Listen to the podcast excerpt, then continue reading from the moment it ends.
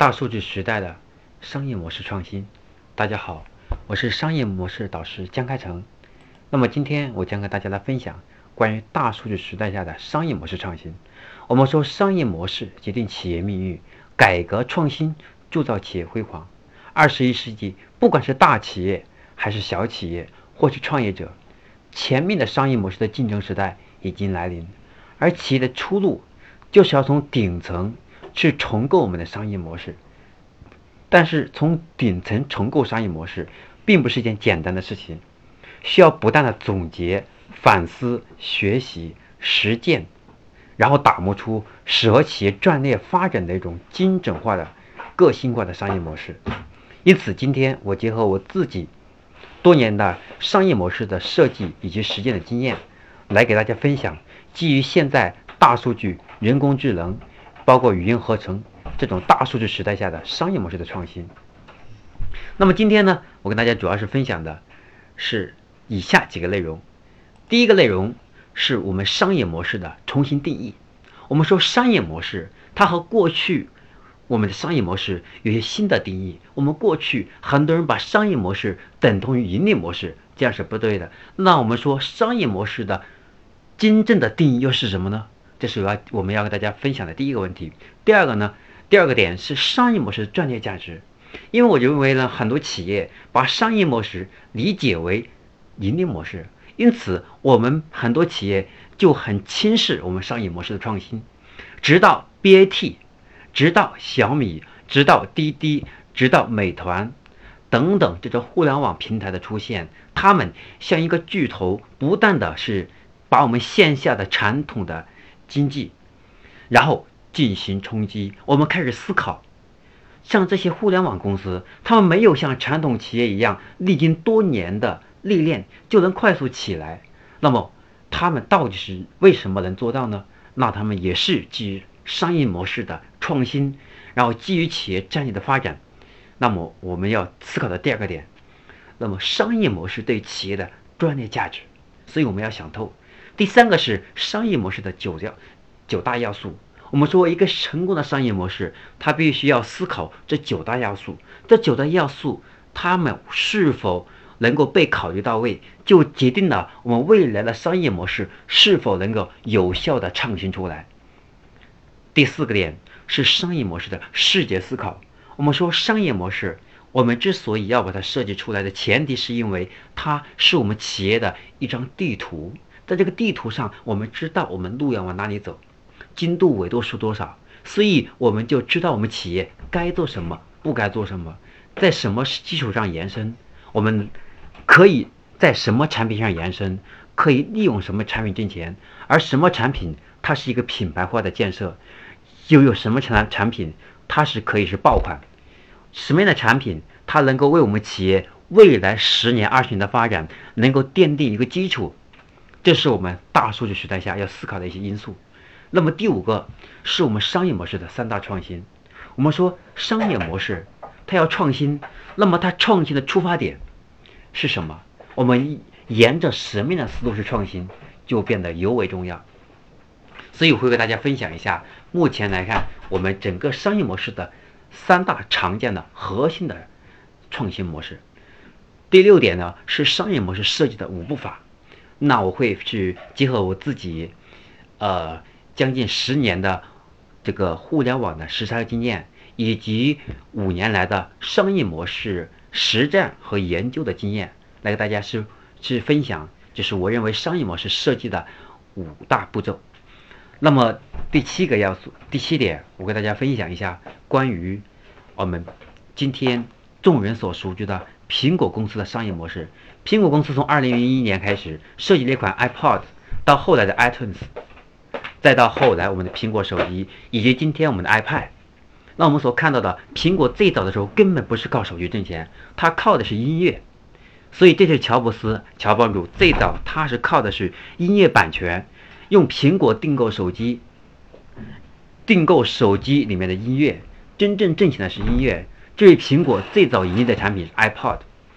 其次，第八点，我和大家分享一下关于未来我们大数据时代下的商业模式的一种新的常态。为什么？因为未来商业模式将会被我们越来越多的企业去重新认知，并且在我们企业当中重新去思考。所以，我们要深度去了解商业模式它到底是什么，它如何帮助我们去对未来企业的发展去保驾护航。那么，进入到我们的正式课题之前，那么一起来带着大家，引导大家思考三个问题。我希望我们带着三个问题来正式的进入到我们的课程，然后课程结束以后，我们能够通通过我们今天的学习来去回答这三个问题，给自己交一份满意的答卷。第一个问题，什么是商业模式？第二个问题，如何设置一套？如何设计一套成功的商业模式？第三个，如何去评估我们商业模式的优劣？什么样的商业模式是好的？什么样的商业模式是不好的？我们怎么去评估？它又有一个什么样的标准？啊，我希望大家一起去思考。OK，那我现在跟大家一起进入到第一个环节：商业模式的重新定义。我们说商业模式，它并不等同于我们今天的盈利模式。过去一段时间，很多人跟我讲，对吧？商业模式它就是等于盈利模式，其实这是不对的。因为商业模式它并不是简单告诉我们企业靠什么挣钱，而告诉我们是我们企业要解决我们现在社会上的某个矛盾。然后，因为这个矛盾给了我们创业的机会，或者给了我们产品延伸和创新的机会，让我们发现新的价值点，或者发现新的需求，或者是发现我们未满足的客户没有表达清楚的那种隐性的需求。因此，我们是通过商业模式能看到我们企业现在有哪些闲置的资源没有产生，没有产生价值。我们现在品牌价值有没有最大化？我们企业的客户满意度是不是最高的？我们又该如何去提升我们企业现在的市场占有率、盈利能力以及竞争力？这才是我们商业模式真正的价值。所以，我们说过去的商业模式的定义，我们说是为了实现客户价值最大化，把能使企业运行的内外要素整合起来，形成一个完整的、高效的、具有独特核心竞争力的这种运行体系。并通过最优的实现的形式来满足客户的需求，来实现客户价值，同时使其系统达到持续盈利为目的的整体解决方案。这是我们过去对商业模式的理解。所以说，我们今天既然谈到对商业模式的重新定义，那我们就要来思考了。那么，到底什么是今天？重新被定义的商业模式呢？非常简单的一句话：商业模式其实描述的是一个组织创新、传递以及获取价值的逻辑架构。所以说，我们说商业模式它是逻辑架构，它是一个思考问题的方式，以及企业描述未来企业的发展点点滴滴的一种结构图。所以，它是一种逻辑架构。并不是简单的我们靠什么挣钱那么简单，所以这是我们的重新定义。OK，那么我们强调了过去的我们传统的商业模式的定义，以及给大家去把新的定义以及我们如何重新认知我们今天的商业模式，给大家用最简单的一句话来给大家去阐述。这句话就是：商业模式其实描述的是一个组织创新。传递以及获取价值的一种逻辑架构。那么通俗来讲，啊，我们说传统的商业模式是这样的，然后新的定义是这样的。那我们要变成一种公众所熟知的语言。那么到底我们如何通俗的理解商业模式呢？非常简单，就是你发现了什么样的社会矛盾，为什么样的客户。什么样的客户群体提供什么样的产品，为他们去创造什么样的价值，在为用户去创造价值的过程当中，用什么样的方法去获取我们的商业价值？这个商业价值不简单是指我们的利润、我们的市场占有率、我们的口碑，以及未来我们企业的需要这些重要的资源，或者是一种社会的地位，或者是大家对公司的认可，或者是对品牌知名度的，对这种这种重新塑造。因此啊，这是我跟大家要分享的第一个环节，就是到底什么是商业模式？OK，再跟大家来分享这个第二个第二个点，商业模式的战略价值。其实我们说商业模式，其实很多人认为它是一个抽象的概念，他认我们很多人认为它对我们企业来讲没有实际的意义。我们认为什么互联网的 B to B 呀、B to C 呀、C to B 呀、F to C 呀、O to O 啊，都觉得这种是一种非常缥缈的概念，对我们企业来讲没有实际的意义。但是随着我们的 BAT 一座大山，一座一座的大山。开始对我们传统的行业一点一点渗透，一点一点稀释我们的时候，我们开始真正的去思考，我们过去那种熬了十几年、二十年，我们认为最有价值、最有核心竞争力的部分，为什么被今天一个就几年或者十几年的企业就把我们几十年的市场就冲击掉了？最简单的理解，我们说最早的时候，苹果。在苹果没有出现之前，那么我们全中国用的最多的手机恐怕是诺基亚吧？那为什么今天诺基亚没有了？难道是诺基亚手机不好吗？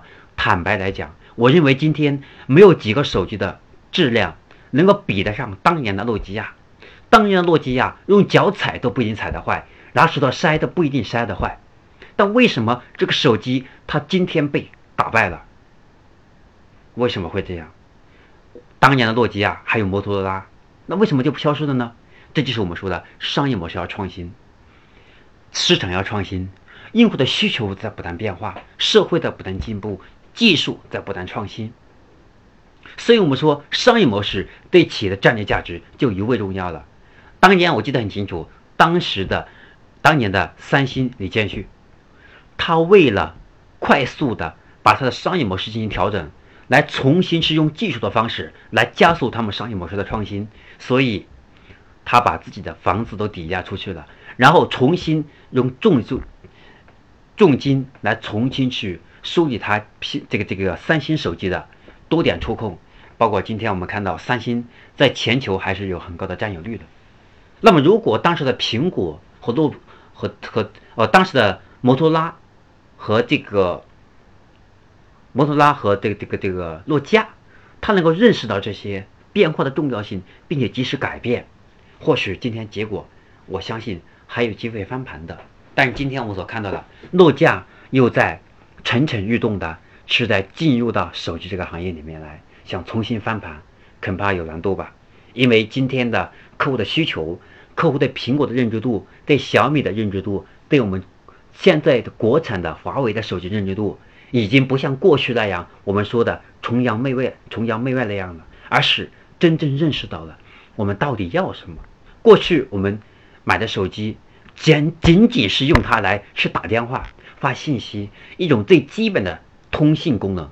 但今天我们对苹果的需求，我们对三星的需求，我们对华为的需求。它就简不是简简单单的，只是需要一个手机打电话了，而是需要用手机是满足它的荣耀荣耀感，是满足它的这种便捷性，是满足那种上网的速度，以及满足它这种对对对这种就是各种体验。所以这就需要我们不断去创新。所以在这个时期就出了一款手机叫小米，所以小米就采用了社群，采用粉丝经济的方式，然后再加上去结合。苹果目前受欢迎，它的主要的卖点，以及现在我们中国人，我们就是我们中国目前对价值、性价比的追求，和一些小资他们对于这种类似苹果类手机的这种产品的需求，因为苹果手机刚开始出来的时候，确实价格挺高，所以我们说这就是我们说商业模式，我们及时创新和商业模式。稳住不变，最后的结果。因此讲到这里，我们说企业经营，它也有道、法、术和器四个层面。那么商业模式它就是道，是商道当中的最高境界。如果企业我们总是沉迷于法术和气，在里面寻找出路的话，就像爬山一样，我们总在山脚或者是山腰打转着，就会很难达到山顶。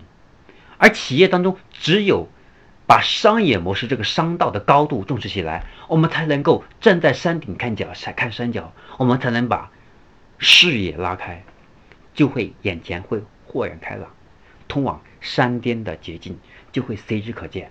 所以我们就发现，当在山顶看的时候，发现有很多弯路；如果我们在山脚的话，我们就看不出来哪些是直径，哪些是弯路。我们有哪些直径可以寻找？有哪些方法可以创新，能够让我尽早的、更快的去到达山顶？当然了，我们并不一定是要快速达到山达到山顶，就是我的目标。我们有的时候，我们也会去说，我们是为了在欣欣赏、去体验爬山的过程。最喜悦的那一刹那，就是登上山顶。但前面所有的快乐，它也是快乐，那种过程也是快乐的，只是它的形式不一样。另外，我们说任何一个企业，它都可以找到最强的竞争对手，但是有一个竞争对手是你打不过的，那就是趋势，对吧？当年的大家对智能手机这种需求，当时为什么只有苹果真真实实的颠覆了呢？一是技术的创新，第二点就是商业模式的创新。那么在第七个环节，我跟大家会跟大家分享到，苹果它最早其实不靠手机挣钱，它是靠 iPod 用音乐来挣钱。所以最早说苹果的商业模式，并不是我们今天所说的靠苹果的这种苹果手机来挣钱。所以呢，到第八呃第七个环节会跟大家分享，在这里哈，主要跟大家来分享的第二个点是商业模式的战略价值。所以我们说商业模式对我们企业非常重要。所以说我们我们。一定要去重视起来，商业模式，它不简单是不等于盈利模式，而且它也不减的是技术创新，它是一个要从我们企业未来的市场价值，包括我们产品的延伸，以及我们的渠道，以及资源的整合，以及团队，以及人才结构，都是要考虑到的。所以它是一种逻辑架构，它不简单是任何一种一种一一种元素的一种代表而已。所以我们说，任何企业它最强的竞争对手，它就是趋势啊。所以就后来有的已经说了是风口风口论的问题。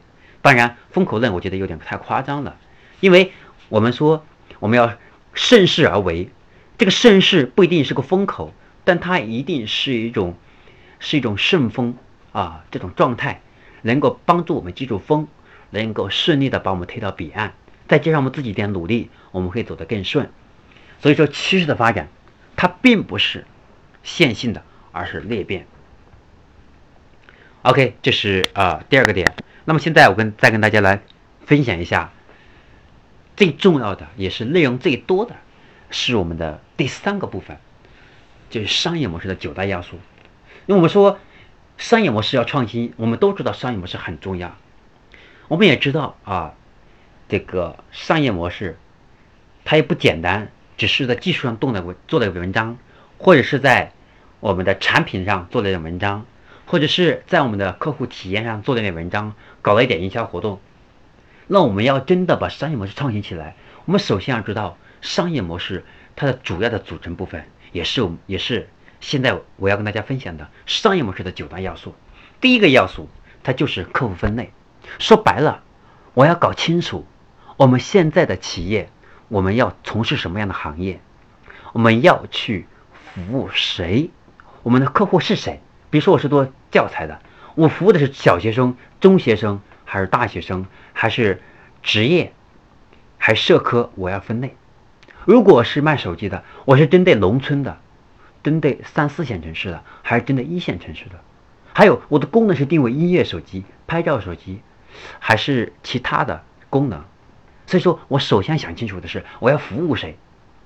所以说，我们任何一个企业，我们要服务一个群体或者多个群体。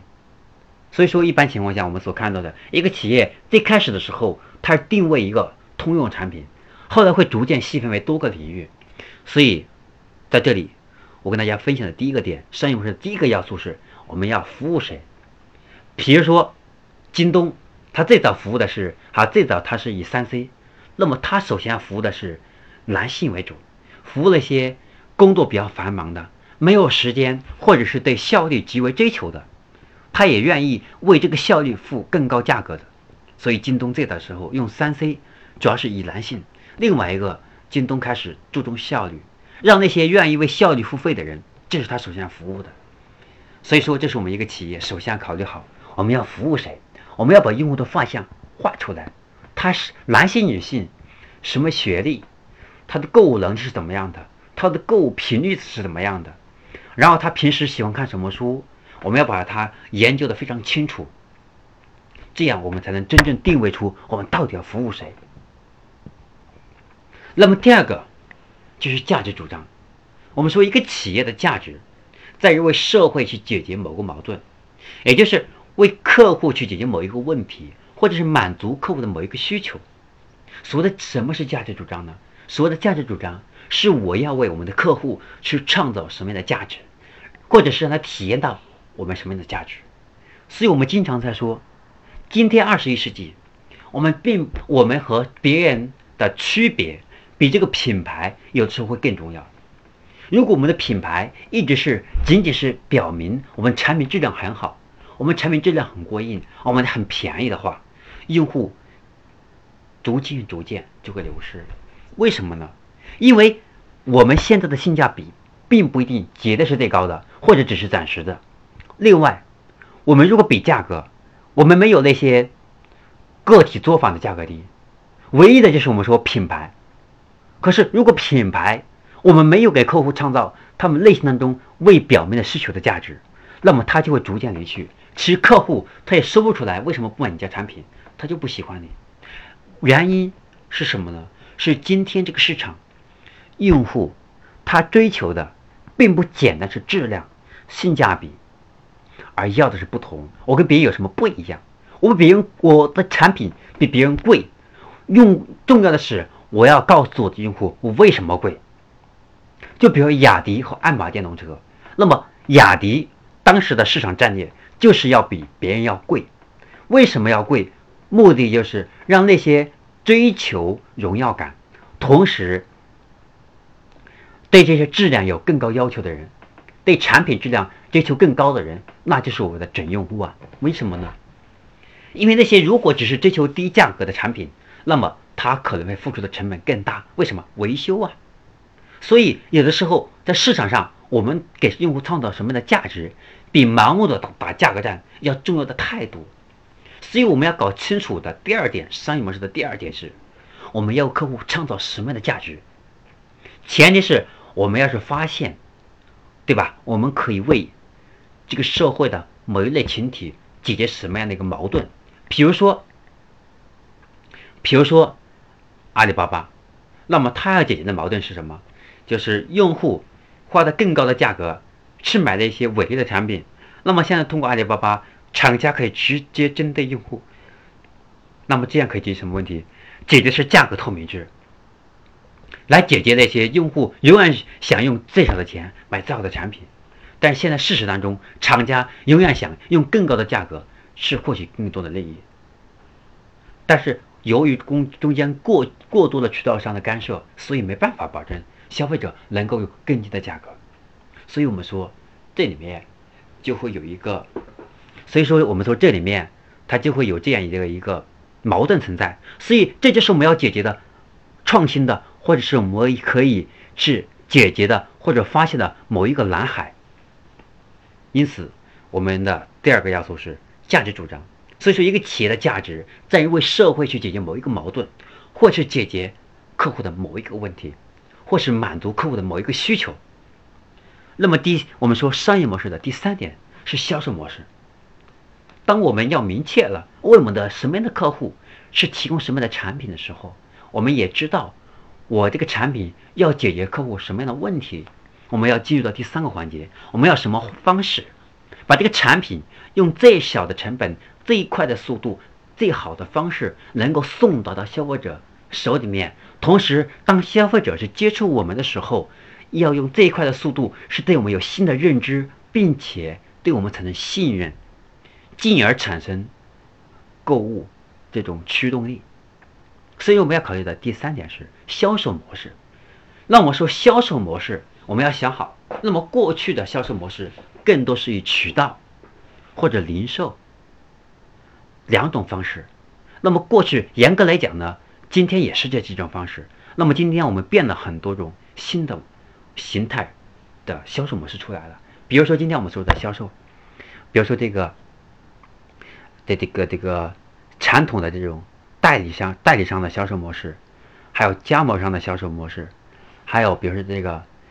网络销售的零售模式、电商的模式，还有微商城这种销销售的模式，还有包括说我们全员销售模式等等等等，我们要想好我们的产品用什么样的方式能够快速的把我们这个价值能够传递给客户，把我们这个服务能够让客户满意了。我们为用户在创造价值的过程当中，那就是用销售让客户感受我们价值的地方，并使客户感知我们的价值和别人不一样。这就是我们说的，我们销售模式也是一种要创新的，这也是我们盈利模式当中的一个小要素，更是我们商业模式当中啊当中的重点之重。这是第三个部分，是销售模式。我们是自己销售还是外包给别人销售，对吧？我们要找到我们的重点。所以说这个啊，这是销售模式啊，是我们的这个。商业模式的第三个要素，第四个要素是是什么呢？是客户关系。说白了，我们每个企业都有个 CRM，CRM 它能解决什么问题？能解决用户留存，能够去把用户信息收集起来。但是我想问心自问的，让大家问一下自己：我们今天的企业，我们的客户在 CM 记录了，我们怎么服务他的？我们服务他了没有？我们给他打过电话吗？给他发过邮件了吗？给他发过微信吗？给他发过短信吗？我估计这几个渠道很有可能很多客户连他的手机打不通了，更别说微信了，更别说我们的短信了。所以呢，我们要用新的方式去服务我们的客户。我们要开始创新。我们到底是用今天的我们自己企业是建立一套这种这种一。用线下 ERP 往线上一体化出来的一种全新的这种会员的自建体系，还是说我们今天要采用微信，还是用电商相结合的模式去维护我们的客户呢？我们客户维系关系，我们说客户的忠诚度、粘性以及复购率，它是用关系维系出来的，就类似于今天我们交朋友一样的。我们今天和朋友，如果几年都不打个电话，微信也没有。手机号也没有，微博也没有，，QQ 号也不联系了。时间长了以后，他就是个陌生人了。没有几个说长期不联系的，然后关系就维护很好的，估计连叫什么名字我都忘了。坦白来说，我很多小学同学、初中同学、高中同学，还有大学同学，我很多名字都不记得了。有的时候，我们当时有 QQ，，很多人留言，因为他有昵称，我都想不起来他是谁了。为什么呢？关系先维护啊。所以说，第四个我们要设计的就是我们客户关系的维护方式，用什么样的策略去维护，这也很重要。那么第五个要素是盈利模式。那盈利模式它不等于销售啊，因为我们还要考虑成本问题嘛，对吧？所以说第六个要素是我们商业模式的，也是一个重点之重，就是盈利模式。盈利模式说白了，目的就是我们在给客户是提供价值的过程当中，我们如何去实现我们自己的价值，我们如何去获取我们想要的利益。所以我们在给客户创造价值过程当中，如何实现自己利益、自身利益，这是一个商业当中要考虑的一个本质问题啊，对吧？我们经常说，任何一个企业不以赚钱为目的是耍流氓，所以说赚钱是个本质。我们服务客户是一种途径，让客户感受价值，为这个价值付费，当然是理所当然的问题。所以说，我们要想清楚，我们怎么去挣钱很重要。那么，今天我们所说的最早最早的时候，淘宝三年免费，它的目的是以大品牌，是为了和当时的这这这个这这个易贝打仗，是用免费的方式快速是获得市场的认可，然后用体验的方式来跟竞争对手收费的方式进行 PK。那么它的盈利方式逐渐三年过去以后开始收费啊，也不叫收费哈。那么他开始开始通过一些增值服务来收费，来实现自己价值利益。那这是一种盈利方式啊。那么有些人呢，他有些企业他就完全靠产品的差价来获取利益。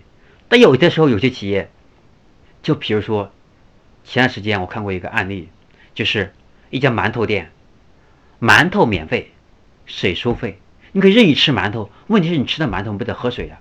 你不可能跑好几好几十米、一百米去为去去买买水喝吧？OK 啊，那就是一种也是一种赚钱一种盈利的方式啊。所以说，我们想好了，我们在给客户创造价值过程当中，我们是靠用我们的产品差价，还是用我们增值服务？我们是自己收这个钱，还是跟别人合作，用别人的增值服务来为我的服务，我们实现利益的分成？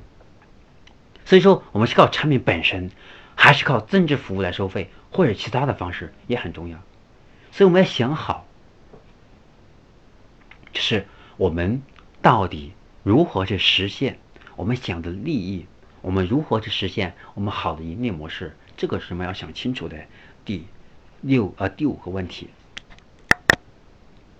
OK，啊，再给大家分享的是第六个要素是核心价值。我们说，呃，以我们说。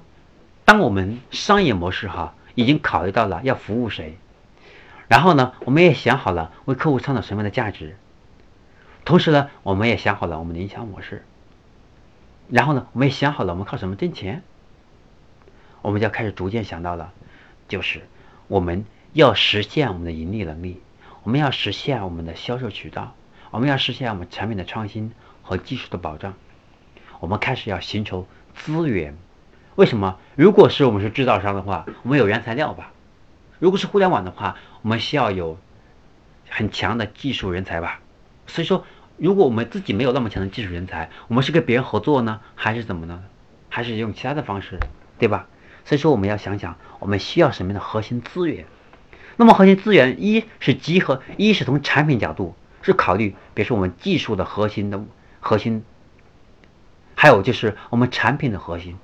还有就是我们的一些营销营销渠道的核心，或者是我们现在的这个是资本方的一种核心的资源，就是我们企业在商业模式过程当中，我们是需要钱的嘛？我们需要人才的嘛？我们需要产品的嘛？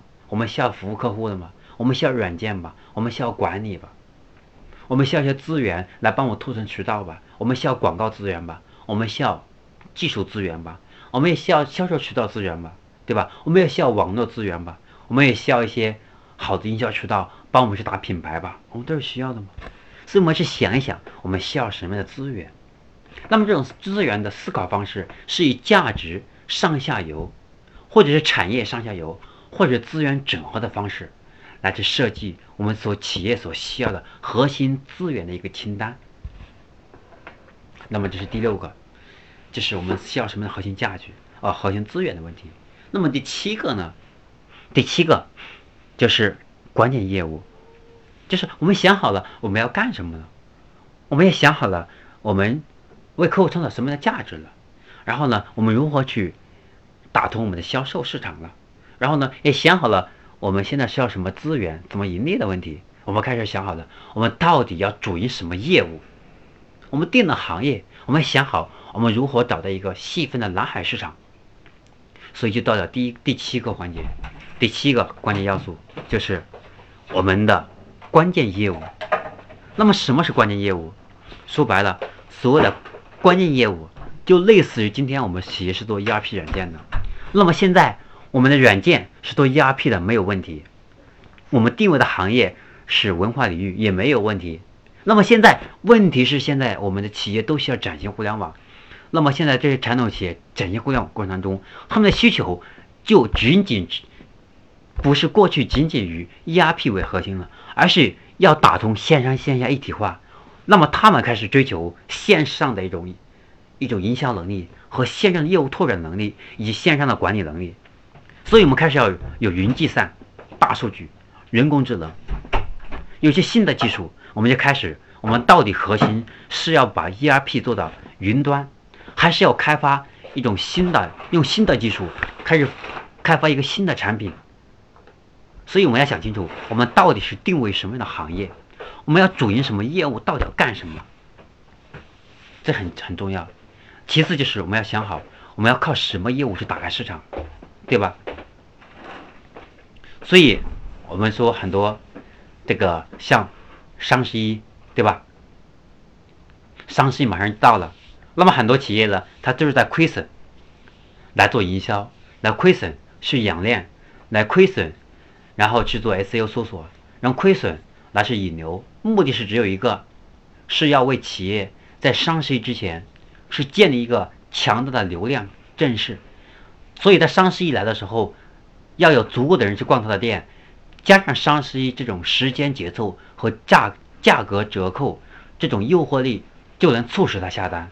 但问题是，如果双十一那天没有人来我的店，来的人很少，我们的销量很少的话，即使别人看了，有这种促销的力量，有这种折扣的诱惑，有这种时间的紧迫，他也没办法那种自我催眠去下订单。所以说，我们的七个要素是，我们要想好，我们到底要定为什么行业，要干什么主营业务，我们靠什么挣钱很重要。所以说，一个企业如果能做到天塌下来都能去正常盈利的话，那么这个企业它一定是有很强的生命力。那么它在做产业化的时候，在挖掘新的人才的时候，在做业务拓展或延伸的时候，在建立产业链的时候，这个时候他就会心里比较有底气。他会能够克服心理的恐惧感，为什么？因为一个企业发展当中最核心、最核心的，就是它的资金链嘛。所以我们经常说，很多企业，它的资产是好几个亿、几十个亿，问题是它的固定资产是有几个亿，它的流动资金才几百万呢。所以一旦发生金融危机，一旦发生行业变化，一旦发现产品不入流，一旦发现市场出问题的时候，这个企业就完蛋。所以说，我们要想好。我们是整体的一个打法，我们主要是经营什么业务，主营什么要搞清楚。所以说，我们经常发现，随着互联网的不断冲击，哈，让传统企业他们都开始发狂了，他们开始不踏踏实实做企业了，不踏踏实实做产品研发了，而开始追求网络的什么高回报率的，比如说一会儿投资 O2O，投资这个 F to C，然后投资什么 AR、AR 等等一些新的技术，不是不可以。而是丢了自己企业的本质啊！除非是我们拿这是做第二产业、第三产业。问题是很多企业，就像前段时间啊，大家开玩笑说的，山西的煤山西的煤矿老板不挖煤了，开始搞互联网了，对吧？这就是发现一个很恐怖的现象，所以就打破了我们常规的我们社会的发展的一个资源的链条。就是，其实今天我们的资源，别说煤矿，那么它也是要提供各种资源来为工业去。提供输送输送资源的，当然，我们说今天是一个产业，不管是金矿、煤矿，包括包括沙钢、宝钢、首钢、武钢等等四大金刚，他们也是遇到的一个问题，市场非常饱和，已经严重过饱和了。也就是说，供过于求。但实际上，这个产品是需要的，只是它需要新的技术，是变成一个新的产品，是满足我们新的需求。所以我们要搞清楚，我们是靠什么业务来实现。我们的增值服务，所以我们说这个第七个要点，我们商业模的商业模式的第七个要点是啊，我们的关键业务，我们要定为什么行业，主营什么业务，靠什么打开市场，靠什么业务提高知名度，靠什么业务实现增值收费模式，也就是坦白来讲，我们要搞清楚我们自己要做什么，不能做什么。所以啊，这是我们说的。关键业务啊，就是这是我们要思考的问题。那么，我们要思考商业模式的第八个要素，就是整合资源。我们刚才说的核心资源和整合资源是不同的。也就是说，核心资源是指什么？是我们要完成这个使命，我们要是做成一件事情，完成一个目标。我们发现有有几座山过不去，我们需要去建一架，我们需要建一座桥，要么是建桥，要么是开飞机，要么是游泳。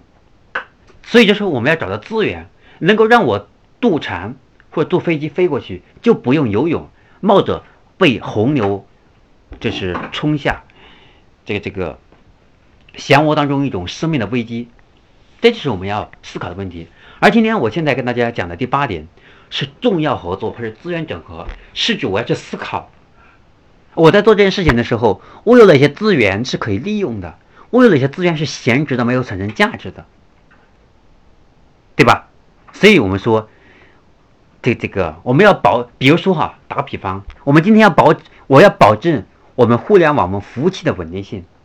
OK，我要想到的是，我有个资源没用，就是阿里巴巴的云服务，我就可以。利用阿里巴巴的云服务器啊，我就不用自己建立一个机房啊，冒着那么大的被黑黑客攻击，每天面对各种压力，我可以。当然，并不是说阿里云和腾讯云，包括百度云就不会被黑客攻击，而是说，而是说，我们能够为这个服务保驾护航的时候，我们的成本会最小化。所以说，我们第八个要想好，我在做这个事情的时候。因为我在想啊，任何一个企业，今天我在问心自问的问一下，我们今天这个行业，不管是说我们今天所从事的服务行业，还是不管是技术行业啊，不管是互联网科技，还是说我们服还是美业，还是说我们说的这个餐饮业，或者是我们的这个或者其他的一些制造业等等，那么其实还有工业，我们都是有一个渊源的。当一个人去创业的时候，那么他。开公司的时候，一定是因为他发现了市场某一个需求，或者是由于他在购物的过程当中，在思考问题的过程当中，发现找不到一个合适的产品，去满足他自己个人的需求的时候，他认为这个需求，个人的需求，它就是行业的需求，所以他开始去创业。因此，我们说一个人去做一件事情，他的出发点一定是有渊源的，一定是有原因的。因此，我们讲。在我们做这件事情的时候，见有渊源，我们要把它做成，就一定要有资源去匹配。我说白了，我今天是创业，或者我今天是管理一家公司，我需要不断做技术创新，我要不断有新的人才出来，我还要不断的跟同行业去交流，是提升我自己的市场，这种这种技术的创新力量，或者是我要跟一些猎这个这个猎头公司合作，然后不停的让他给我挖掘我更想要的更合适的人才，所以一定有要一些资源嘛。因此，打个比方，我要为了保证产品质量，我一定需要与哪家公司合作，为我的技术保驾护航。在没有交接之前，我要用，在我没有交集之前，对吧？比如说，我现在要找的这样一家公司合作，我在没有认识他、没有交集之前，我要用什么样的资源？通过什么样的二度或者三度人脉，能够让我打通这个关系？比如说，我现在今天想见，对吧？京东的一个高级技术。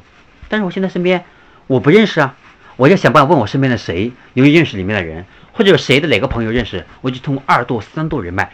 总之，我必须想办法是找到这个人，找到这个资源，能帮我去打通这条资源这条线，来为我的未来这个产品的创新去奠定一个良好的基础。所以这是第八个，就是重要合作或者资源整合。OK。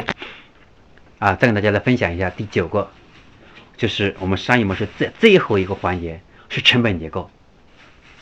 那么我们说企业的战略格局以及主营业务设计完了以后，我们要是真正的是动工，或者是我们要为未来的战略去进行调整或者转型升级，我们要开始设计出来。我们为了转型，或者是我们要开发一个新的产品，或者是我们要延伸我们的产业链，我们就必定面临着我们。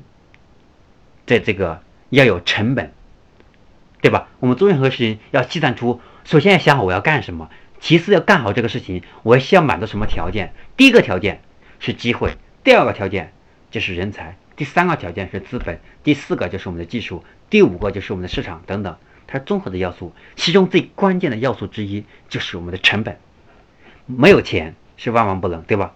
所以说，我们在根据企业的战略格局。及主营业务，我们要去设计出企业的成本结构图，并把显性的成本和隐性的成本设计一个上下限，把公司发展分为不同阶段，再进一步设计出不同阶段的成本结构图。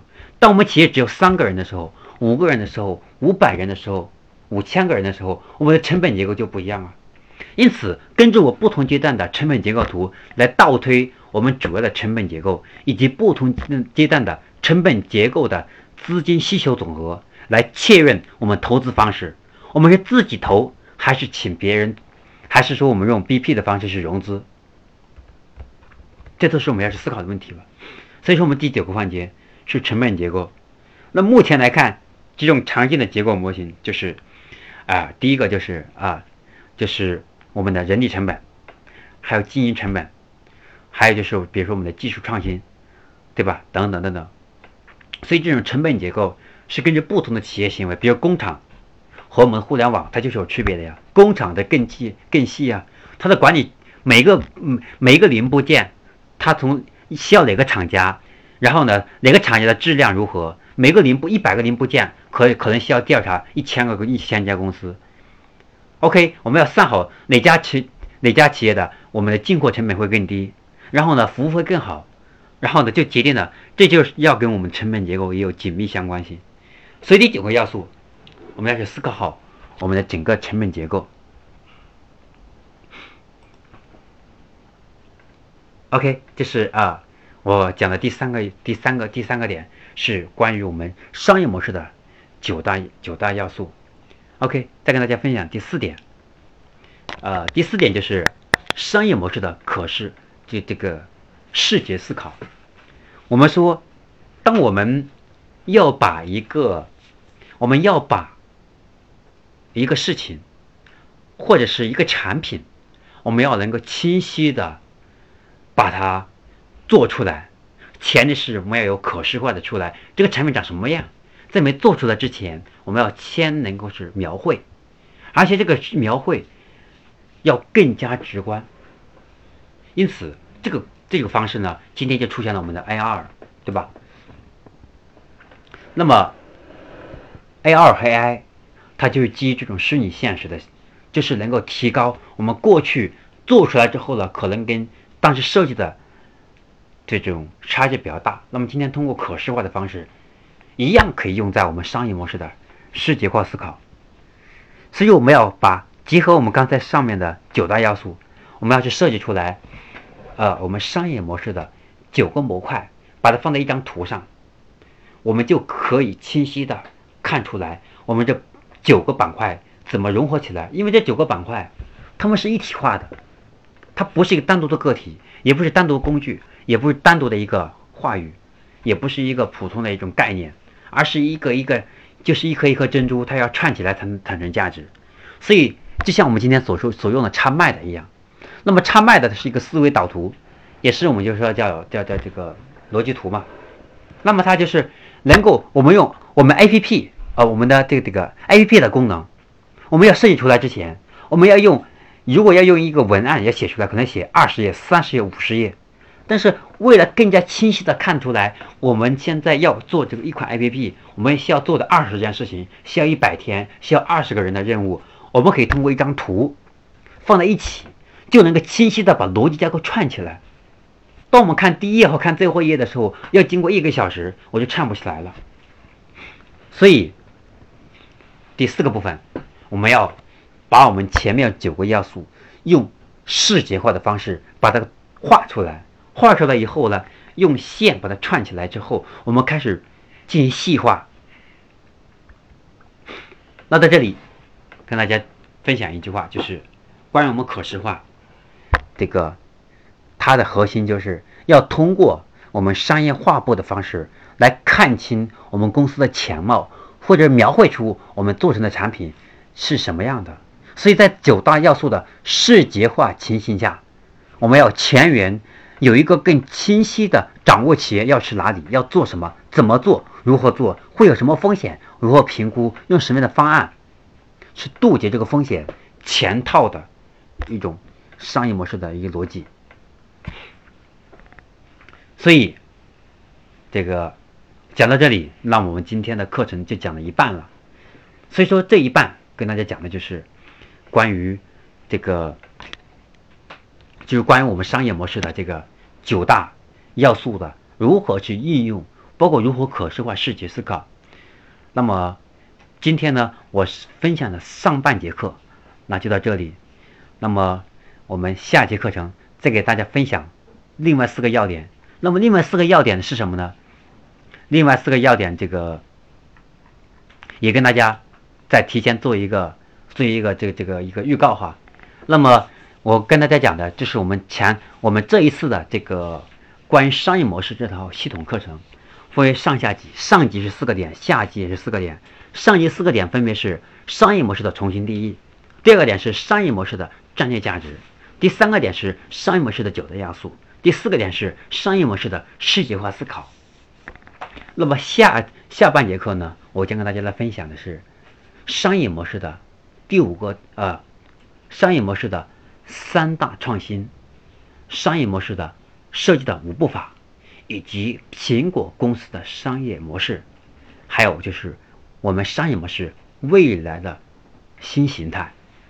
那么今天我和大家分享的关于。这个商业模式，大数据时代的商业模式的创新。那么上半节课我就分享到这里，我们下一堂课程再见。